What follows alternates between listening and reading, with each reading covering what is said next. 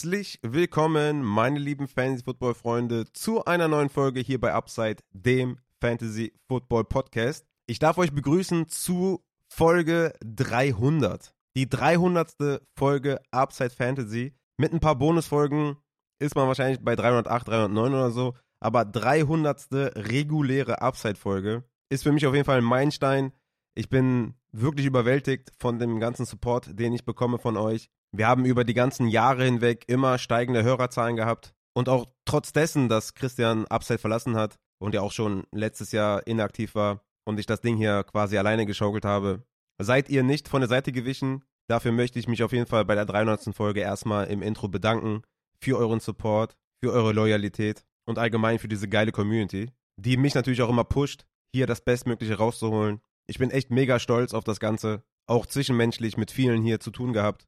Viele auch, die den Tierschutzverein von mir supporten. Hab sogar schon Hunde an Hörer vermittelt. Und ja, ich bin echt, echt richtig, richtig froh, so eine Community zu haben. Und vor allem auch, ganz abgesehen von irgendwelchen Supporting-Geschichten oder so, einfach auch eine Menge Liebe von der Community. Eine Menge schöne Nachrichten, die ich bekomme. Ich will ja jetzt kein Beispiel geben, weil ich will mich nicht selbst äh, beweihräuchern und das fühlt sich dann wahrscheinlich auch irgendwie ein bisschen komisch an, mich selber zu loben oder sowas. Aber einfach viele warmende Worte, viel Liebe, viel Herz von der Community. Und das eigentlich auch seit Tag 1. Richtig, richtig cool.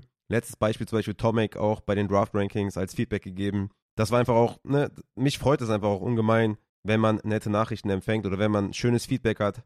Natürlich auch, ne, allgemein bei Feedback auch negatives Feedback ist sehr wertvoll, um sich zu, zu verbessern, um zu wachsen, natürlich auch als Podcaster. Bin da jetzt nicht am Ende der Fahnenstange angekommen, aber insgesamt einfach die Liebe, die ich bekomme, ist sehr, sehr wertvoll. Und möchte mich einfach auf diesem Wege nochmal bei jedem Einzelnen bedanken für euren Support. An die ganzen Patreons, vielen, vielen Dank. An alle, die die Folgen liken. An alle, die interagieren. An alle, die im Discord-Channel sind und anderen helfen bei ihren Fantasy-Entscheidungen und so weiter und so fort. Vielen, vielen Dank an alle. Folge 300.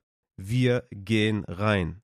Ja, was machen wir heute? In der letzten Folge vorm ersten Take M Tuesday und vorm ersten Start Sit Saturday, also die Woche bevor quasi die In-Season-Folgen losgehen. Was startet heute? Was ist Thema? Ich habe mir ein paar Maybach-Fragen rausgesucht, auf die so ein bisschen diese Podcast-Folge aufbauen soll. Vielleicht so als Oberbegriff, der gut passen könnte, wäre Re-Evaluation. Das könnte der Oberbegriff der Folge sein oder der Titel der Folge, weil vor allem die erste Frage, die mich erreicht hat, beziehungsweise hat sie mich gar nicht erreicht, sondern sie war einfach eine Zwischenfrage in, im DM-Service. Es war einfach dann, die Frage kam einfach auf und wurde mir einfach frei Schnauze einfach gestellt. Dafür erstmal Props an Simon. Mit, äh, also damit hast du mir auf jeden Fall eine Idee für die Folge gegeben. Danke dafür und danke auch für deine Ehrlichkeit. Ich werde gleich noch darauf eingehen, natürlich, was der Simon mir geschrieben hat. Werde die Frage von Simon beantworten und dann auch Beispiele geben, für eine Re-Evaluation und warum ich Rankings-Updates habe und welche Rankings-Updates ich habe und einfach die Gründe nochmal kurz dazu liefern. Dann am Ende, oder wenn ich das gemacht habe, kommen wir noch zu weiteren Maybachs, die sich auch um die Draft-Rankings beziehen. Da ist noch eine Dynasty-Frage mit dabei, die ich aber als sehr interessant erachte. Deswegen nehme ich die auch noch mit rein. Starten werde ich allerdings mit den News und den Takeaways zum Preseason Game Week 3 und gibt vielleicht nochmal am Ende ein allgemeines Fazit zur Preseason ab. Ja, und dann gehen wir halt zum äh, Simon und zu den anderen Mailbacks. Also, die neuesten News aus der NFL und wir starten mit Trey Lance. Trey Lance hat das Battle um den Quarterback One Status der 49ers verloren. Als wäre das nicht schon genug, hat er auch das Backup Battle gegen Sam Darnold verloren. Damit ist Trey Lance, der ehemalige First-Runden-Pick 2021 Anstelle Nummer 3 zum Quarterback 3 degradiert und tatsächlich auch letztendlich getradet wurden zu den Dallas Cowboys. Shanahan selber sagte auch schon, dass er einfach gescheitert ist und es ihm leid tut, für Trey Lance ihn aufzugeben. Ich muss sagen, aus Niners Sicht macht es Sinn, jetzt nicht noch zu warten, ob ein Trey Lance sich steigern kann im Verlauf der Saison, weil die sind natürlich im Win-Now-Modus, ist klar. Und Brock Purdy hat die Offense von Shanahan super umgesetzt und da konnte Trey Lance einfach nicht mithalten. Und dann mussten sie jetzt den Schritt gehen und den Third Overall Pick abgeben für basically nothing. Wenn man sich mal überlegt, was die alles investiert haben in Trey Lance, ist das schon echt sehr, sehr krass. Ist natürlich jetzt die Frage, was bedeutet das für einen Trey Lance bei den Dallas Cowboys? Mit Sicherheit nicht die beste Lösung für Trey Lance, weil natürlich da Dak Prescott der Quarterback 1 ist, auch noch Vertrag hat bis 2026. Also man könnte potenziell raus 2024 aus dem Vertrag und Prescott cutten. Macht natürlich irgendwie gar keinen Sinn. Ne? Aber das ist so das Potential Out. Laut Spotrake hat der 2024 ein Cap-Hit von 59 Millionen und Dead Cap von 61 Millionen. Also könnte man da easy raus. Ich denke mal nicht, dass es das der Plan ist der Cowboys. Man muss trotzdem auch dazu sagen, dass Dak Prescott in den letzten Jahren häufig verletzt gefehlt hat. 2020 nur fünf Spiele gemacht, 2021 dann eine ganze Saison gespielt und 2022 auch wieder nur zwölf Spiele gemacht. Also immer mal wieder verletzt, ne? muss man schon noch dazu sagen. Also es könnte hier und da schon auch Platz geben für einen Trey Lance als Starting Quarterback, wenn Dak Prescott ausfällt. Das ist aber für mich auf jeden Fall ein High-End Quarterback Backup immediately bei den Cowboys und könnte auch hier und da als Rusher, als Runner eingesetzt werden. Natürlich hat das jetzt keine Auswirkungen auf den Starting Quarterback Roster in euren, in euren Lineups, klar. Aber ich denke, für ihn selber ist so eine High-End Backup-Rolle wahrscheinlich das Größte, was er momentan bekommt. Aus Superflex Dynasty Sicht bin ich immer noch klar der Meinung, dass man einen Late Second, Early Third für Lance ausgeben kann, weil er einfach eine massive Upside mitbringt. Natürlich jetzt die momentane Situation ist sehr, sehr schwarz, aber die kann sich halt auch ändern, wenn Dak Prescott sich verletzt, wenn er da vielleicht reinsteppen kann als äh, Quarterback 1 und sich beweisen kann. Vielleicht hat er Zeit, sich zu entwickeln noch ein bisschen, hat halt nicht den besten Rookie-Start mit seiner Verletzung vor allem auch. Aber ich gebe, ich gebe ihn nicht auf. Ich gebe Trey Lance nicht auf und denke, dass er eventuell noch einen Shot bekommt in der NFL. Und bevor ich mir einen äh, Dart Throw Ende zweite, frühe dritte per Draft hole, werfe ich diesen Dart-File einfach auf Trey Lance und der bringt mir in Superflex einfach viel mehr Positional Value mit. Aber natürlich insgesamt sehr, sehr bescheiden gelaufen, war natürlich auch in Superflex Rookie Drafts, ja, ein Top 2, Top 3 Pick. Auch hier wieder der klare Hinweis an alle, die irgendwelche frühen Picks halten. Außer das sind absolute Starts wie Bijan oder sowas. Gerne traden gegen Veterans, weil die Veterans natürlich viel, viel sichere Wetten sind als Rookie-Quarterbacks, die, die, in die NFL kommen. Es sei denn, du bist irgendwie ein Trevor Lawrence oder ein Caleb Williams oder so, wo du weißt, okay, Generational Talent. Ansonsten bin ich immer noch klar der Meinung, dass man sich lieber Vets holt als Rookies. Aber wir bleiben natürlich nochmal kurz bei den 49ers und gucken mal so ein bisschen, was das jetzt bedeutet für Purdy, für Debo, für Ayuk und für Kittel, weil das natürlich für die auch auf jeden Fall ein Upgrade ist. Allen voran natürlich auch für Brock Purdy, Quarterback 1 Status zementiert, war letztes Jahr von Woche 13 bis 18 Quarterback 11 per Game mit 18,1 Punkten und hat einfach einen super, super niceen Start-of-Season-Schedule. At Pittsburgh, at Rams und dann zu Hause gegen die Giants und zu Hause gegen die Cardinals. Das ist wirklich sehr, sehr nice. Natürlich eh eigentlich Matchup unabhängig mit einem soliden Floor, weil Kai Shanahan Offense, ne? Weil einfach brutale Waffen mit Debo, Ayuk, C-Mac und Kittel. Kommen wir auch direkt zu den Skillspielern. Also abgesehen davon, dass natürlich Purdy einen Push nach oben bekommt in den Rankings, den man natürlich auf jeden Fall Late Round draften kann, wenn man komplett ohne Quarterbacks rausgeht in den ersten 10 Runden, 11, 12 Runden vielleicht, mit dem letzten Pick Purdy. Also halte ich für eine sehr, sehr, sehr, sehr gute Idee auf jeden Fall. Kommen wir zu den Skillspielern. Small Sample Size, aber in den zwei Purdy-Starts in Woche 13 und 14 mit Debo, mit Ayuk, mit C-Mac und mit Kittel hatte Kittel den niedrigsten Target Share mit 15%, Debo den höchsten, dann C-Mac, dann Ayuk und Kittel, ja, bestätigt das auch aus Woche 13 und 14, dass er von Woche 10 bis 14 mit der höheren Sample Size, teilweise mit Purdy, teilweise mit Jimmy Garoppolo, ebenfalls den niedrigsten Target Share hatte mit 14%. Nochmal, friendly reminder an der Stelle, von Woche 10 bis 14, wie gesagt, Jimmy G und Purdy als Starter mit Kittel, mit Ayuk, mit Debo und mit C-Mac. Fünf Spiele Sample Size. Debo mit den höchsten Target Share, dann McCaffrey, dann Ayuk und Kittel nur bei 14%. Debo Samuel hat auf jeden Fall Kittel auch massiv wehgetan in seinem Touchdown-Upside. Hat ohne Debo Samuel auf dem Platz sechs Touchdowns in vier Spielen gemacht.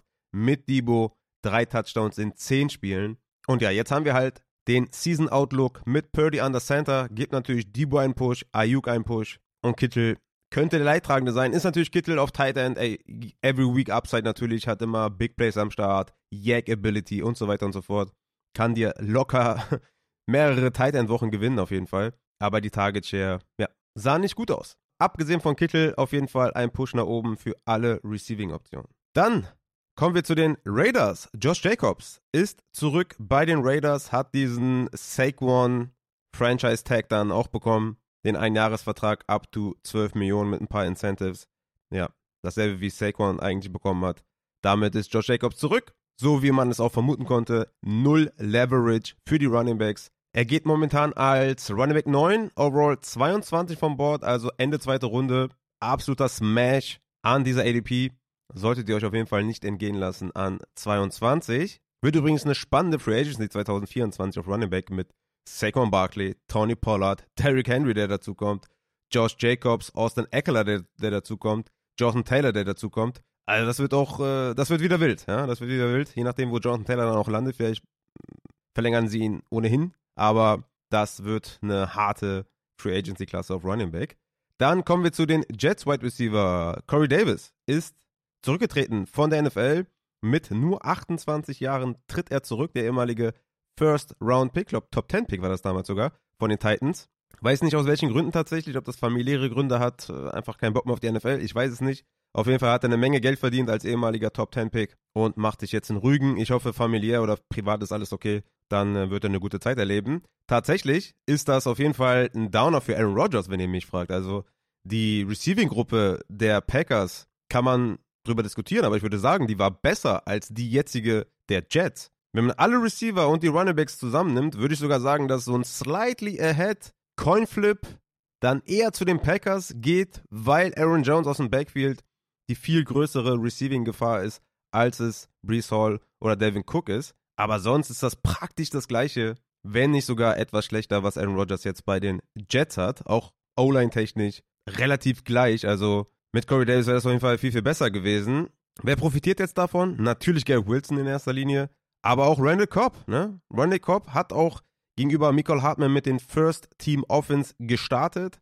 Also Randall Cobb könnte ein Wide Receiver sein, der in den ersten Wochen vielleicht ein paar Tage sieht, ein paar Receptions hat und den man vielleicht auf die Flex packen könnte. Solange natürlich Lazard raus ist und Hartman vielleicht eventuell nur halt so ein Gadget-Spieler ist. Aber das müssen wir natürlich abwarten. Aber die kosten momentan sowieso nichts per ADP, deswegen können wir das auch vernachlässigen. Gary Wilson, Rogers sollte auf jeden Fall knallen. Also der Stack. Dann kommen wir zu den Patriots. Die haben Pierre Strong, den Running Back, zu den Browns getradet. Sehr, sehr interessante Nachricht auf jeden Fall. Ich meine, die Patriots hatten natürlich viel Running Back Tiefe mit Elliott noch dazu, ne? Haben wir noch Kevin Harris zum Beispiel. Also brauchten sie Pierre Strong eigentlich auch nicht. Und die Browns brauchen ein bisschen Tiefe, weil Jerome Ford momentan verletzt ist und weder Kelly noch Felton irgendwas gerissen haben bisher. Und Pierre Strong wird auf jeden Fall jetzt mal kämpfen um den Running Back 2 Spot mit Jerome Ford, wenn der denn zurückkommt zu Woche 1. Und ich denke, Pierre Strong hat hier eine echte Chance, ja, so ein Change of Pace Guy zu sein hinter Nick Chubb und eventuell sogar wirklich Fantasy-relevant zu sein. Da muss er auf jeden Fall die schlechten Camp-Eindrücke bei den Patriots natürlich ausradieren und sich besser anschnellen bei den Browns. Aber ich denke, da ist eine echte Chance, gerade auch mit der Verletzung von Jerome Ford momentan. Guter Deal auf jeden Fall für Pierre Strong. Der hat auf jeden Fall mehr Chancen. Dann kommen wir noch zur letzten Nachricht. Die Colts haben Kenyon Drake released. Sehr interessant. Fühlen sich da anscheinend gut aufgestellt mit Zach Moss, Dion Jackson und Evan Hall. Jonathan Taylor ist ja weiterhin auf POP und äh, guckt sich weiterhin nach Trade-Angeboten um. Wenn das alles durch ist und Jonathan Taylor tatsächlich weggeht, dann denke ich mal, haben wir Dion Jackson und Zach Moss auf Rushing Downs und Evan Hall auf Receiving Downs. So wie ich mir das vorstelle, sollte das relativ ugly werden, aber ich bin immer noch bei Evan Hall als größter Upside-Spieler in diesem Backfield. Dann gibt es zuletzt noch eine Podcast-News und zwar kann ich hiermit announcen, dass der gute Matze auch montags zur Verfügung steht für Injury Takes, die es dann am Sonntag gegeben hat. Natürlich ist montags immer relativ schwer, Injury-Prognosen zu geben, aber wir werden versuchen, das Bestmögliche daraus zu holen und die bestmöglichen News euch zu geben für die Waferwire-Targets. Da habe ich mich gestern mit dem Matze kurz ausgetauscht, als wir die Injury-Folge gemacht haben, die ihr natürlich unbedingt abchecken müsst. Geht eine Folge zurück. Und der Matze, wie gesagt, montags am Start und samstags am Start, beziehungsweise für euch ja dienstags und samstags. im Podcast dann montags und freitags, aber das bekommt ihr ja nicht mit. Deswegen, sehr, sehr geil. Matze ist am Start. Matze eh on fire. Ich denke, das ist eh eine richtig, richtig geile Edition. Sowieso schon gewesen. Und jetzt noch montags mit einem Quick Hitter auf Injury-Ereignisse. Ist schon, schon sehr geil. Freue ich mich. Und damit können wir auch zu den Woche 3 Preseason Takeaways kommen. Auch die sollen hier nicht zu kurz kommen. Auch hier gibt es wieder einiges, was man zur Draft Season auf jeden Fall wissen sollte. Wir starten mit den Running Backs und starten mit Kyron Williams, der jetzt alle drei Preseason Games mit den Startern gerestet ist. Also das ist auf jeden Fall ein Zeichen dafür, dass er da die Running Back 2 Rolle hinter Cam Akers sicher haben sollte und eben nicht Zach Evans, der 6 Runden Pick. Dann kommen wir zu Joshua Kelly, der hatte einen 75 Yard Touchdown Run. Sehr sehr nice auf jeden Fall. Also Hype-Level Vulkanausbruch nach 2021, als ich ihn gehypt habe, endlich am Start. Aber Spaß beiseite, ich denke mal, dass er da auch ja, seinen Running Back 2 Spot hinter Eckler zementiert hat und Isaiah Spiller ausgestochen hat. Auch hier in Dynasty ruhig mal stashen den Joshua Kelly für Redraft. Hm, denke ich mal, gibt es andere Spieler, die mehr Upside haben mit dem letzten Pick. Aber in tieferen Ligen vielleicht auch dort. Dann Tajay Spears ist einfach gut, habe ich mir aufgeschrieben. Der überzeugt ganz klar auf ganzer Linie in der Preseason und könnte ein echter Standalone-Value-Spieler werden. Derrick Henry wird älter, vielleicht wird er weniger eingesetzt und sie verteilen das ein bisschen mehr auf Tajay Spears. Der sieht einfach verdammt gut aus. Den weiterhin gerne picken in Late Round. Dann James Cook bestätigt auch im Preseason Game 3 seine Usage. Er sah bisher mindestens 70% Snaps mit den Startern. Im letzten Spiel kam dann Damien Harris rein für den Goal-Line Touchdown tatsächlich. Damien Harris auch erstmals zurück nach seiner Verletzung, sah 30% Snaps mit den Startern. Wichtig hier, alle vier Snaps, die Damien Harris gesehen hat, waren in der Red Zone. Ja, das könnte natürlich hier die Upside für James Cook ein bisschen limitieren, aber James Cook natürlich auch im Passing Game eine wichtige Nummer. Also da könnte er es auch wieder rausholen. Ich denke, er hat auf jeden Fall Upside für einen guten Running Back 2 Status. Natürlich, Touchdown Upside ist ein bisschen gecapped durch Josh Allen, durch Damien Harris, der auch hier den Goal Line Attempt hatte, nachdem Cook halt die ganzen anderen Attempts hatte. Und Cook hatte auch super effiziente Werte letztes Jahr. Also sollte er eine ähnliche Workload bekommen wie Devin Singletary oder so, dann sehe ich da echt viel Potenzial. Auch hier wieder eine Re-Evaluation bei James Cook tatsächlich, komme ich ja gleich noch drauf zu. Aber es sieht erstmal ganz gut aus als Running Back 1 Status für James Cook. Nur die Touchdown-Upside wird ein bisschen fehlen wahrscheinlich. Dann haben wir Rashad White, der spielte 100% Snaps mit den Startern. Sean Tucker wird weiterhin als Running Back 2 gehandelt, mit Keyshawn Vaughn als 2B. Aber White steht auf jeden Fall vor einer Workhorse-Season. Leider hatte ich Ryan Jensen, der Center, leider verletzt und ist raus für die ganze Saison. Ich hatte ja noch Sean Tucker ein bisschen angepriesen. Der hat leider da mit den Startern nichts gesehen.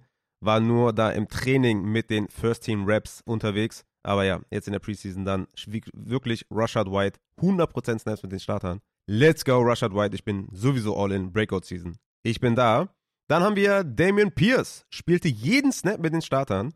Wichtig hier, auch Third Downs. Ich glaube da zwar noch nicht wirklich dran, aber wir haben hier auf jeden Fall einen klaren Leadback in Pierce. Ich denke halt nicht, dass wir einen klaren Workhorse haben. Ich denke, Singletary wird trotzdem noch ein bisschen was sehen. Kommt auch vor einer Verletzung zurück, wird vielleicht auch nur leicht reingefüttert. Kann mir beim besten Willen nicht vorstellen, dass man Singletary extern per Free Agency holt und ihn gar nicht einsetzen wird. Also, nee. Ich denke weiterhin, dass Singletary, da der Running Back ist für die Passsituation und Damian Pierce für die Rush-Situation. Aber wir scheinen hier einen klaren Leadback in Pierce zumindest mal zu haben. Das hätte ich so auch nicht gedacht vor der Preseason.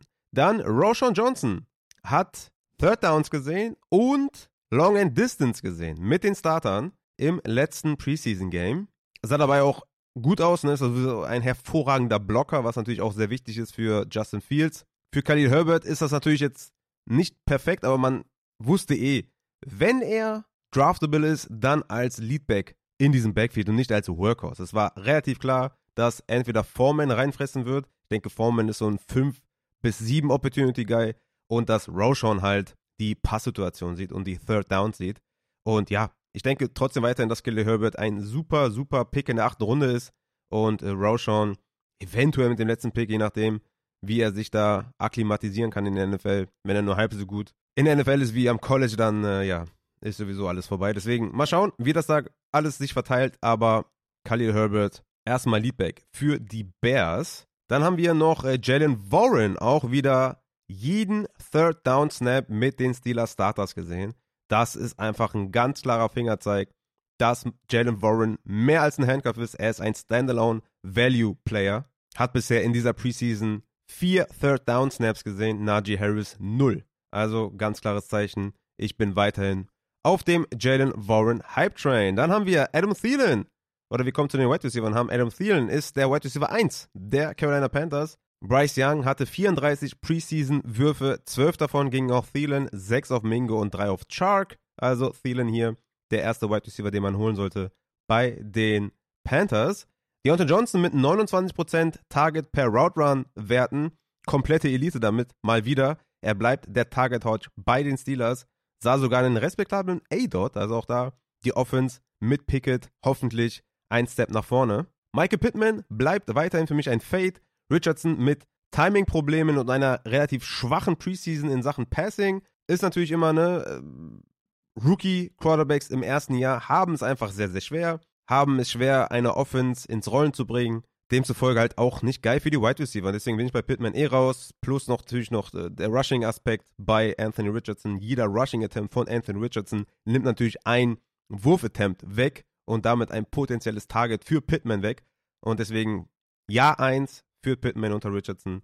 Ja, bin ich nicht so begeistert, deswegen bin ich da eher raus. Und wir haben noch eine Tight End News und das ist Dalton Kincaid hat 26 Preseason Snaps bisher gesehen und davon 0 im Pass Blocking. Also, wir haben hier wirklich oder das war ja so eine Sache, ich habe es nicht glauben wollen oder habe ihm das nicht gegeben, dass er im ersten Jahr schon direkt als Receiver eingesetzt wird. Es scheint aber darauf hinauszulaufen, dass er da sich den Slot teilt mit Deontay Harty und Khalil Shakir und natürlich auf Tight End, wenn er da bestehen sollte und die ganzen Tight End Snaps sieht und die ganzen Routes vor allem läuft und dann auch Pässe bekommt, hat das natürlich Upside.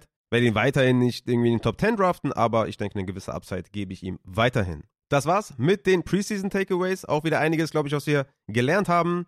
Friendly Reminder an der Stelle natürlich, die Draft Rankings wurden abgedatet. Findet ihr auf patreon.com slash upside fantasy. Das Ganze gibt es im 6-Dollar-Tier. Da habt ihr dann auch die Upside Ball Rankings drin, die Dynasty Rankings drin, den Zugang zu den Discord Community Channels und ihr könnt mit mir in den DM-Service sliden, also mir alle Fragen rund um das Thema Fantasy Football stellen. Zurzeit gebe ich täglich per Sprachnachricht Feedback zu euren Drafts. Das ist momentan sehr beliebt auf jeden Fall. Also wenn du auch eine Sprachnachricht willst, dann investiere in den besten Sechser aller Zeiten. Wie gesagt, massig Benefits. Natürlich dann auch in Season für eure Waferwire-Aktivitäten oder auch zu Trade Advices. Checkt das Ganze auf Patreon. Wenn ihr keinen Bock auf sonstige Patreon-Benefits habt, dann gönnt euch den zweitbesten Fünfer aller Zeiten nach sie dann. Falls ihr nur die Rankings wollt, einfach per PayPal den Fünfer rüberschmeißen und die Rankings gibt's dann per Mail. Und mit dieser kleinen Werbung würde ich sagen, leiten wir dann über zum äh, ja, Thema dieser Folge Re-Evaluation. Drauf gebracht hat mich der Simon mit dieser Nachricht. Also keine Sorge, ich führe hier keinen vor oder so. Ne? Ich habe äh, mich intensiv ausgetauscht mit Simon und ihn auch gefragt, ob ich das benutzen kann. Und er meinte natürlich, easy going, do it. Also, er fragte mich, Hi Rafa, ich schätze dich und deinen Podcast sehr. Seit diesem Jahr bin ich auch endlich Supporter geworden. Gerade deine Tipps während meinem Dynasty Draft haben mir sehr geholfen. Auch deine Trade-Vorschläge waren für mich eine große Hilfe. Ich sehe das trotz Support nicht als selbstverständlich an, dass ein Familienvater mich komplett durch meinen ersten Dynasty Draft begleitet und auch darüber hinaus. Jetzt kommt der Bogen. Ich verstehe nicht, wieso du ständig deine Rankings updatest. Ist das nicht ein Zeichen von, äh, von Schwäche? Fragezeichen.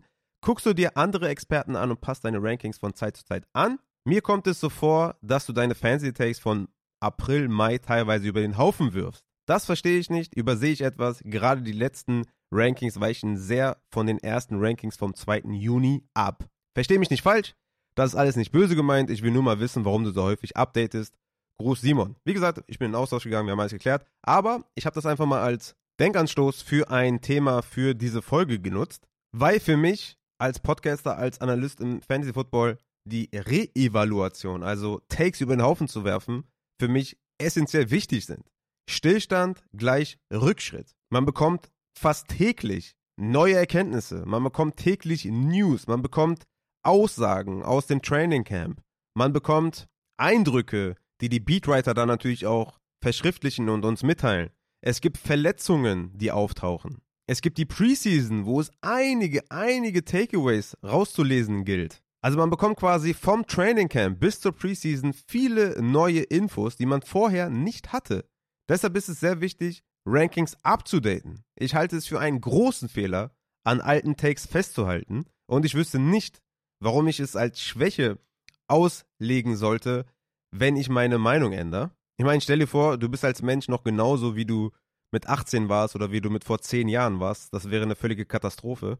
Und hier ist auch der ähnliche Case, weil wenn du einfach nur an alten Takes festhältst, um diesen Take als erstes gesagt zu haben und damit in diesem Take zu verharren, schadest du ja nur deinen Hörern. Warum sollte ich euch schaden? Wenn ich sage, Trey Lance ist ein Top 12 Quarterback in Redraft, ich glaube, er war Top 12 in den ersten Rankings, die ich so gemacht habe, dann war das mein Eindruck, dass ich dachte, ich bin felsenfest davon ausgegangen, dass Trey Lance Starter wird für die 49ers. Ja?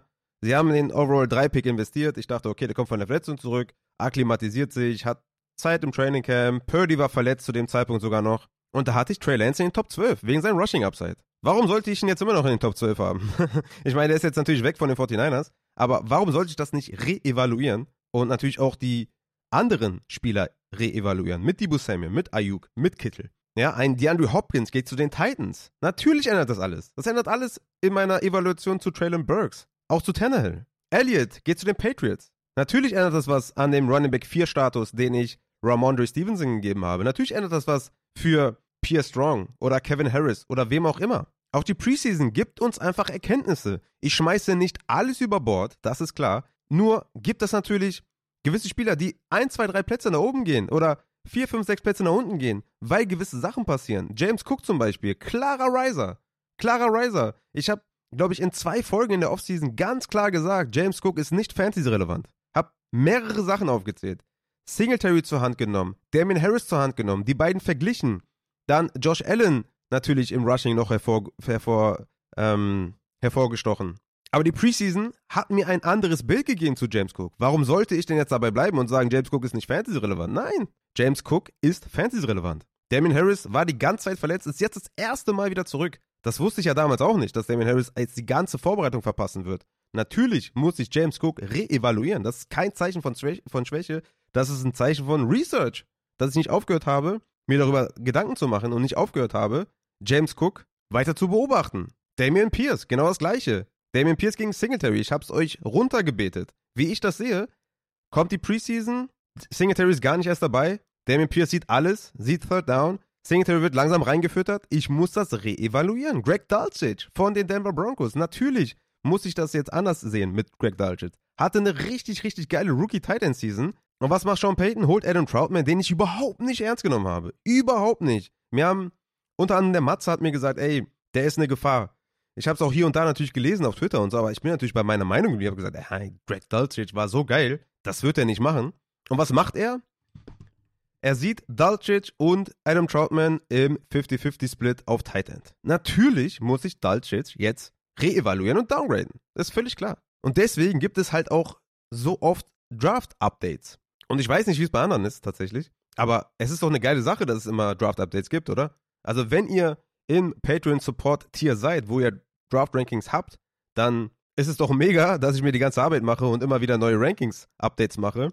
Einfach mit neuen Erkenntnissen. Habe ich neue Erkenntnisse, gibt es neue Updates und es ist für mich gar kein Problem, von alten Takes abzuweichen und neue zu machen. Und diese neuen Takes möchte ich jetzt mit euch durchgehen. Und wir starten auf Quarterback. Und zwar mit natürlich zwei Upgrades, die auf der Hand liegen. Zum einen Jordan Love geht von Quarterback 25 auf Quarterback 20, weil die Preseason ein reinster Genuss war von Jordan Love.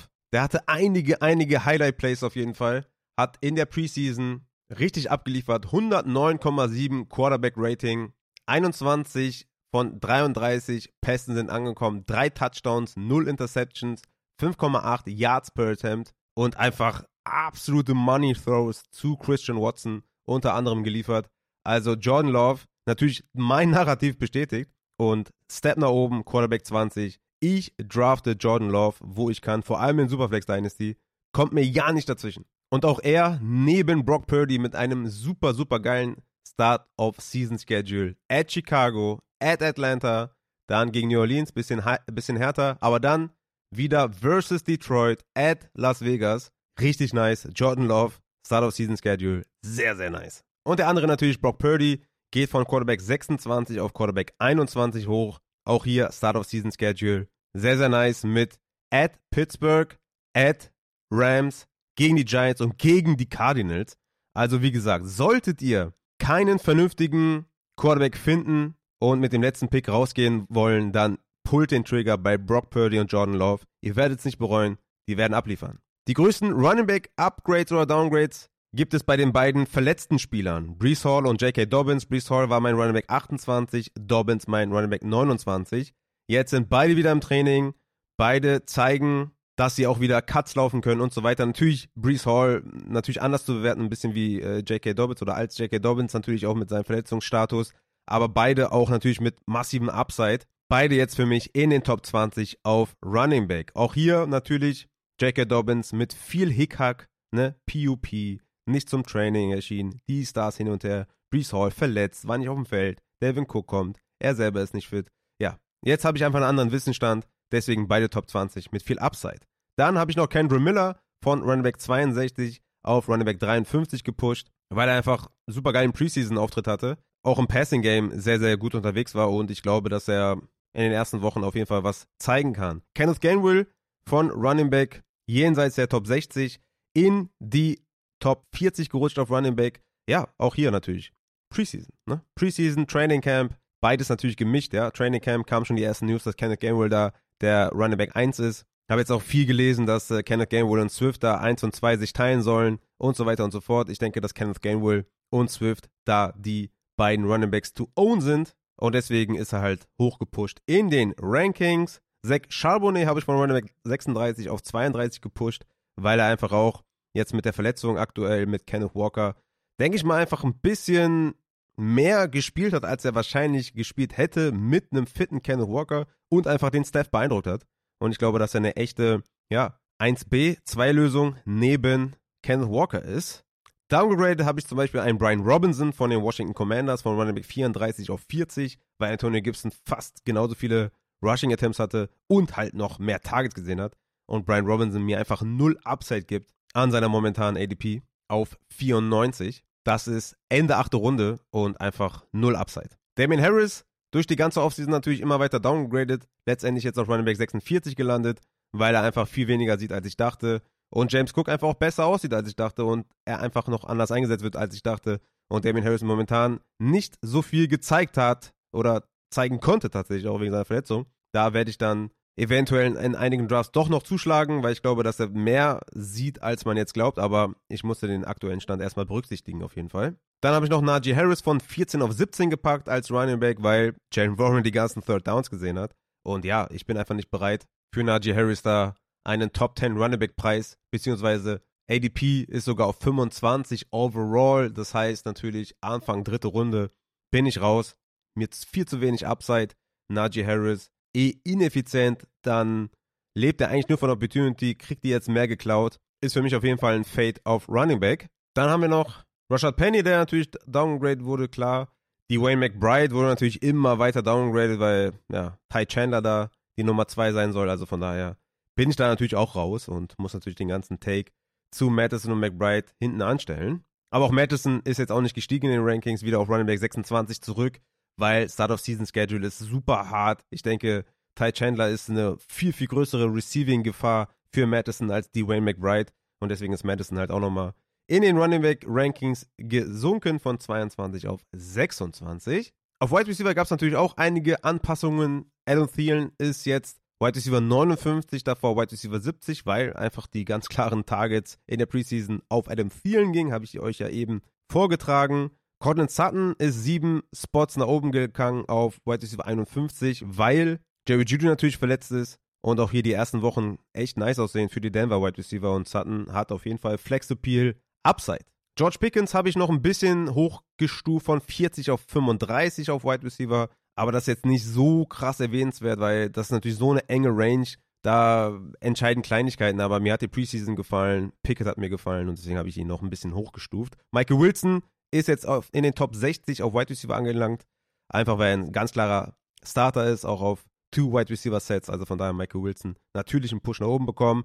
Zay Flowers durch die ganze Preseason hinweg sehr gut ausgesehen, hat auch einen Push nach oben bekommen. Und Tyler Lockett ist jetzt ein Top 21 Wide Receiver, weil JSN momentan verletzt ist und Tyler Lockett natürlich auch am Anfang der Saison mega Matchups hat. Downgraded wurde zum Beispiel Terry McLaurin wegen der Verletzung auf Wide Receiver 26, Traylon Burks auch wegen der Verletzung auf Wide Receiver 42 und Jerry Judy auf Wide Receiver 41. Auf Tight End gab es auch einige Änderungen. Zum Beispiel Hayden Hurst von den Carolina Panthers ist jetzt Tight End 21 in meinen Rankings. War auch ein beliebtes Target von Bryce Young, hat die ganzen Tight End Starter Snaps gesehen und ja, hat einfach seinen Receiving-Status da auf Tight End gefestigt. Natürlich Luke Musgrave, jetzt Tight End 18 in meinen Rankings.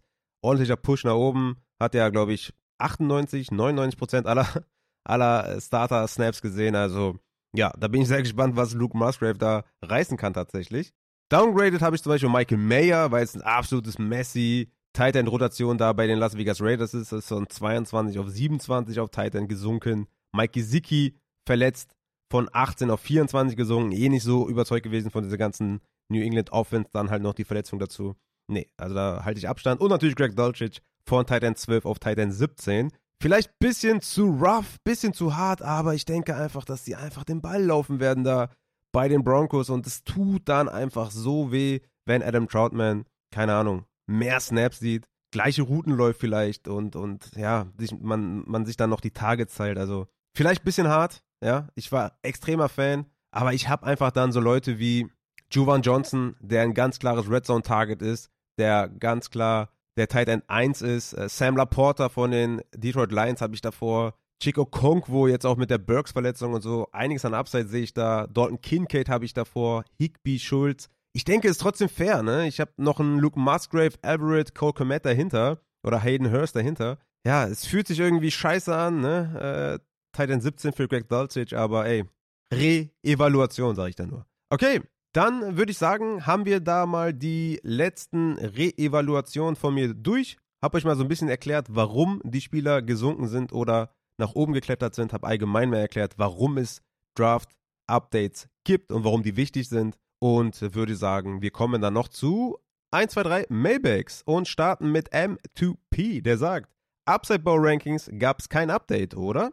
Vielleicht da nochmal kurz zwei, drei Sätze, wen man ein bisschen hoch oder runterstufen sollte im Vergleich zu dem letzten Upside Bowl Ranking. Richtig, es gab kein Upside Bowl Update. Ich würde tatsächlich auch bei den Upside Bowl Rankings vor allem die Quarterbacks und die Receiver-Rankings updaten. Sonst nichts. Ja, also die Running Backs und Wide Receiver bleiben ungefähr gleich. Es gibt da so ein, zwei, drei Änderungen minimal. Ja, die würde ich jetzt nicht zu hoch rechnen. Die Overall-Rankings sind ein bisschen anders natürlich, weil der Quarterback-Value anders ist als in normalen Ligen und der Tight End-Value auch ein bisschen anders ist als in, als in normalen Ligen. Aber sonst von den Positional-Rankings weicht da nicht viel ab. Da könnt ihr einfach Copy-Paste in die Upside Bowl Rankings einfügen. Auf Quarterback sieht das Ganze natürlich ein bisschen anders aus. Auf Quarterback habe ich tatsächlich drei große Änderungen vorgenommen. Zum einen Jordan Love, auch hier wieder hochgepusht von Quarterback 21 auf Quarterback 18, Brock Purdy von Quarterback 26 auf 19 und Kenny Pickett von Quarterback 23 auf Quarterback 17. Für mich absolut geile Upside Bowl Quarterbacks Pickett, Purdy und Love und würde ich derzeit tatsächlich über Daniel Jones, über Ryan Tannehill, Richardson, Wilson und Garoppolo sehen. Ja, das sind so die Updates auf Quarterback. Ansonsten ist da alles gleich geblieben. Und auf Running Back Wide Receiver, wie gesagt, könnt ihr einfach Copy-Paste machen. Und die Overall Rankings mit den Positional Values bleibt auch gleich. Deswegen gab es da kein Update. Und das sind eigentlich die einzigen Sachen, die ich jetzt hier wirklich erwähnenswert erachte. Dann fragt Flieflicker78, wie gehst du mit JT um in Half PPR? Wann pullst du den Trigger? Also ich habe Jonathan Taylor weiterhin als Running Back 10 in meinem Ranking im Tier 4. Overall auf der 19. Also Ende zweite Runde. Die ADP ist momentan auf 18 overall, also fast gleich. Demzufolge würde ich Ende zweite Runde weiterhin den Puller triggern für Jonathan Taylor. Es sollte eigentlich nur besser werden für ihn. Also die Dolphins wären absolut geiler Fit, auch scheme-wise und so weiter. Jetzt hat sich da so ein bisschen, äh, die Rams haben sich ein bisschen eingeklinkt, ne? Das wäre natürlich sehr unnice, ja, zu den Rams zu kommen mit, mit der O-Line und ähm, ja, nee, also, also Rams wäre jetzt irgendwie ein Downgrade.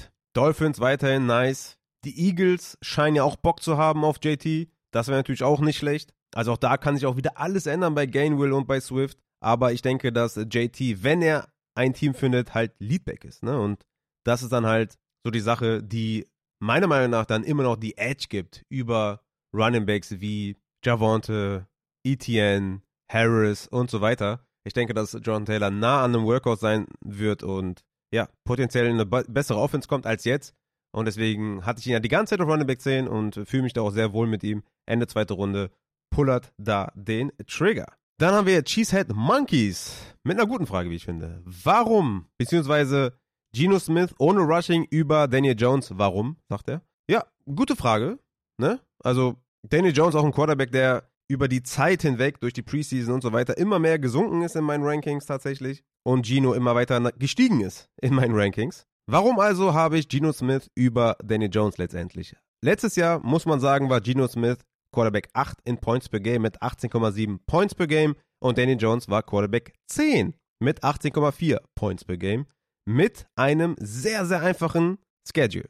Danny Jones hatte ein super easy Schedule und war Quarterback 10 in Points per Game, hatte natürlich 7 Points per Game nur durch sein Rushing, 708 Rushing Yards. Geno Smith tatsächlich mit 315 Rushing Yards und 2,2 Points per Game, also ne, auch nicht so ganz zu vernachlässigen, aber klar, Danny Jones natürlich durch sein Rushing bestochen. Warum also habe ich jetzt Geno Smith über Daniel Jones, obwohl der keine Beine hat? Weil Geno Smith letztes Jahr schon besser war als Daniel Jones, JSN dazu bekommen hat und der Start-of-Season-Schedule von Geno ist einfach Zucker mit den Rams, Detroit, Carolina und Giants. Und ich finde tatsächlich, dass man das berücksichtigen kann auf Quarterback, dass man da vier Wochen lang juicy Matchups hat mit drei richtig fetten, geilen Wide Receivern. JSN, gut, klar, verletzt momentan, aber kann ja potenziell Woche 1 spielen. DK Lockett, also ich finde das überragend. Deswegen ist Gino von mir auf jeden Fall auch ein, ein Draft-Target. Und Daniel Jones, da, ne,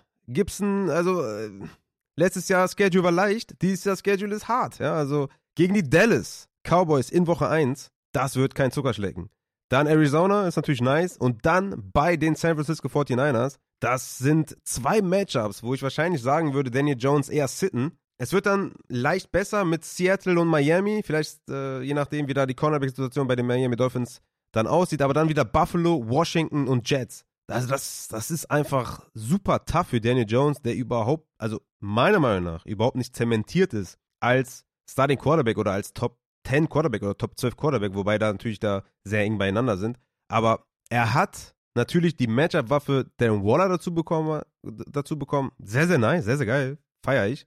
Aber er hat immer noch keinen Receiving Core, wo man sagt, ja, Mann, geil. Wie bei Justin Fields oder so, wo man sagt, ey, ja, Mann, damit gibt es keine Ausreden mehr. Nee, überhaupt nicht. Slayton, Paris Campbell, Hodgins. Das sind die Starting Wide Receiver. Dahinter kommt noch Wanda Robinson, Shepard, Beasley. Aber ey, Don mich doch mal in der Falle. Das ist kein Receiving Core, was du sehen willst. Und das ist hart. Dallas, San Francisco, Buffalo, Washington, Jets. Das wird super tough für Daniel Jones, für die Giants. Und deswegen habe ich Gino über Daniel Jones. Gino als Quarterback 10, Daniel Jones als Quarterback 12. Also eng beieinander immer noch im Tier 4. Aber um die Frage zu beantworten, warum? Aus den genannten Gründen. Dann haben wir noch eine spannende Frage von Sascha. Warum ist Pittman in Dynasty so wertvoll? Er ist in einer schlechten Offense bei einer Franchise, die immer wieder auffällt mit besonderen Aktionen und auch schon fast 26 Jahre alt ist. Und steht über anderen Kandidaten wie JSN, London, Godwin etc. Ist die vertragliche Situation der Grund oder was übersehe ich da? Würde mich über deine Meinung sehr freuen. Also erstmal möchte ich damit anfangen, dass wir in Dynasty natürlich immer auf das Talent achten, okay? In Dynasty ist das Talent sehr, sehr wichtig. Talent größer Situation oder momentane Situation. Lustigerweise hast du ja hier London und Godwin auch aufgezählt, die beide auch nicht in besonders guten Offenses sind, mit besonders gutem Quarterback-Play, aber auch talent-wise sehr, sehr hoch anzudieseln sind. Mit äh, London, Godwin und Pittman hast du drei richtig, richtig gute Wide Receiver, die momentan in schlechten Umständen sind. Aber Talent größer momentaner Umstand oder momentane Situation. Aber um euch auch nochmal kurz abzuholen, damit ihr auch versteht, was der gute Sascha denn auch hier meint, warum ich Pittman drüber habe oder warum ist er so wertvoll, das würde ich auch ein bisschen in Klammern setzen, weil er auch JSN, London und Godwin heranzieht. Man muss dazu sagen, ich habe Pittman auf Wide Receiver 15, Jackson Smith und Jigba, Wide Receiver 16, Drake London, Wide Receiver 17 und Chris Godwin, Wide Receiver 20. Also relativ eng beieinander. Ja? Also ich würde niemanden dafür verurteilen, JSN über Pittman zu haben oder Drake London über Pittman zu haben. Das ist äh, für mich eine Range, auch an Talent. Einfach alle drei super geiles Talent. Ich will trotzdem nochmal kurz darauf zurückkommen, über ein Phänomen, was es in Dynasty gibt. Und zwar mit der Äußerung und ist auch schon fast 26 Jahre alt. Was genau bedeutet das eigentlich? Ist man mit 26 heutzutage schon alt im Dynasty-Dunstkreis? Ich meine, dann ist Chris Godwin mit seinen 27,5 ja schon ein Uropa, ja? Michael Pittman hat bisher drei NFL-Seasons gespielt. Chris Godwin sechs. Also wenn das Argument ziehen soll, müsstest du selber ja sagen, dass Godwin ganz klar hinter Pittman gehören sollte. Wir sollten uns auf jeden Fall davon lösen, irgendwelche 28-jährigen Wide Receiver zu degradieren, weil sie 28 sind. Sie sind komplett in ihrer Prime. Calvin Ridley, ein anderes Beispiel, hat vier beziehungsweise drei NFL-Season hinter sich, ja. Von 2018 bis 2020 hat er 16, 13 und 15 Spiele gemacht, 2021 die fünf Spiele und dann war er raus wegen mentalen Problemen und dann wurde er gesperrt 2022 für Gambling. Das heißt, der Mann hat eigentlich nur drei Seasons gespielt und wird 29 Jahre alt, aber ist völlig egal. Die Usage, die Hits sind viel weniger als bei einem Mike Evans oder so. Oder eben bei einem Chris Godwin, der, der ein halbes Jahr jünger ist als Kevin Ridley. Aber nochmal zu Pittman. Warum ist Pittman so wertvoll? Weil Pittman gut ist. Und ich gucke bei Dynasty nicht nur auf das folgende Jahr. Pittman hatte laut Reception Perception gegen Man Coverage im 79. Percentile abgeschlossen, gegen Zone im 82. Percentile, gegen Press im 95. Percentile. Er war richtig, richtig gut. Natürlich sind London, JSN und Godwin auch gut, deswegen sind sie auch eng beieinander. Aber ich gucke doch nicht nur auf das folgende Jahr, wenn ich einen Wide Receiver einstufe in den Rankings. Und was noch dazu kommt bei Pittman, er wird Free Agent nach der Saison. Natürlich gibt es immer noch den Tag, er kann den Tag bekommen, dann bleibt er beim Team. Und selbst wenn das passiert, ist Anthony Richardson keine Ente. Anthony Richardson ist für mich im ersten Jahr natürlich ein Fade für die Wide Receiver, weil er ein Rookie ist. Und Rookies, Rookies haben es immer schwer. Trevor Lawrence hatte es schwer im Rookie-Jahr. Eine gute Quarterback-Rookie-Season ist sehr, sehr selten. Und Richardson mit Sicherheit jemand, der auf dem NFL-Level was lernen muss noch. Aber er ist, keine, er ist kein Blinder. Er ist kein Rookie-Quarterback, den ich als Passer schlecht finde. Er hat massig Upside auch als Passer. Zumindest nach meiner Evaluation. Ist er viel, viel besser als Passer, als die meisten ihn machen. Nur für Redraft sehe ich im ersten Jahr viele Probleme für Pittman unter einem Rookie-Quarterback. Aber das Ganze kann 2024 ganz anders aussehen. Josh Allen war eine Katastrophe in seinem Rookie-Jahr oder in seinen ersten Jahren. Dann irgendwann ging's los und er hat geballt. Genau das gleiche kann ich auch einem Anthony Richardson zutrauen. Das heißt, selbst wenn Pittman bei den Colts bleibt, müssen wir 2024 anders auf das Team gucken. Pittman bleibt der gleiche geile Wide Receiver und eventuell ist Richardson ein Step nach vorne im Passing gekommen.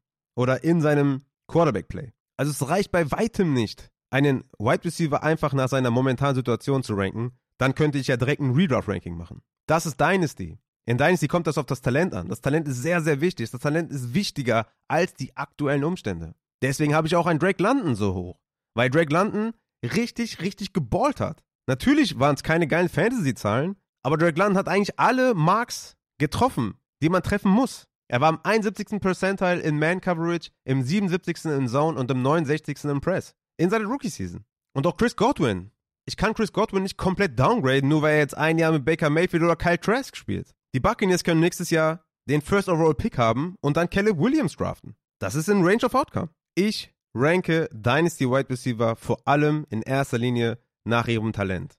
Dann irgendwann muss ich natürlich auch ein Alter berücksichtigen. Dann muss ich natürlich auch Umstände berücksichtigen, vertragliche Situationen berücksichtigen und so weiter und so fort. Aber das Talent ist in erster Linie das Wichtigste. Und genau deshalb ist auch ein Drake London auf 17 und ein Chris Godwin auf 20. Obwohl die selber auch schlechte Umstände haben. Das war die letzte Frage zu den Mailbacks. Der NFL Kickoff ist in 10 Tagen und 2 Stunden und 54 Minuten. Dann treffen die Detroit Lions auf die Kansas City Chiefs im Thursday Night Season Opener. Es wird richtig, richtig geil. Ich freue mich massiv auf die Saison mit euch. Ich bin richtig hyped. Ihr könnt meine Drafts verfolgen auf Twitch am 28. August, 29. August, 30., 31. und 1. September habe ich jeweils einen Drafts abends zwischen, no, zwischen 8 und 9 Uhr. Kommt gerne dazu auf Twitch. verfolgt meine Drafts, lasst uns Spaß haben. Ich habe richtig Bock auf die Drafts. Es sind geil, geile Ligen auf jeden Fall, auf die ich richtig hyped bin. Es wird richtig schwer, die Ligen zu gewinnen. Aber natürlich das Ziel, wie letztes Jahr, mal mindestens in die Playoffs überall zu kommen und ein, zwei Ringe abzustauben. Das war's für Folge 300. Wie gesagt, vielen Dank an jeden, der supportet und der Teil dieser Community ist. Appreciate, appreciate, appreciate. Wir haben jetzt auch die Tausender-Marke im Discord geknackt. Richtig, richtig geil.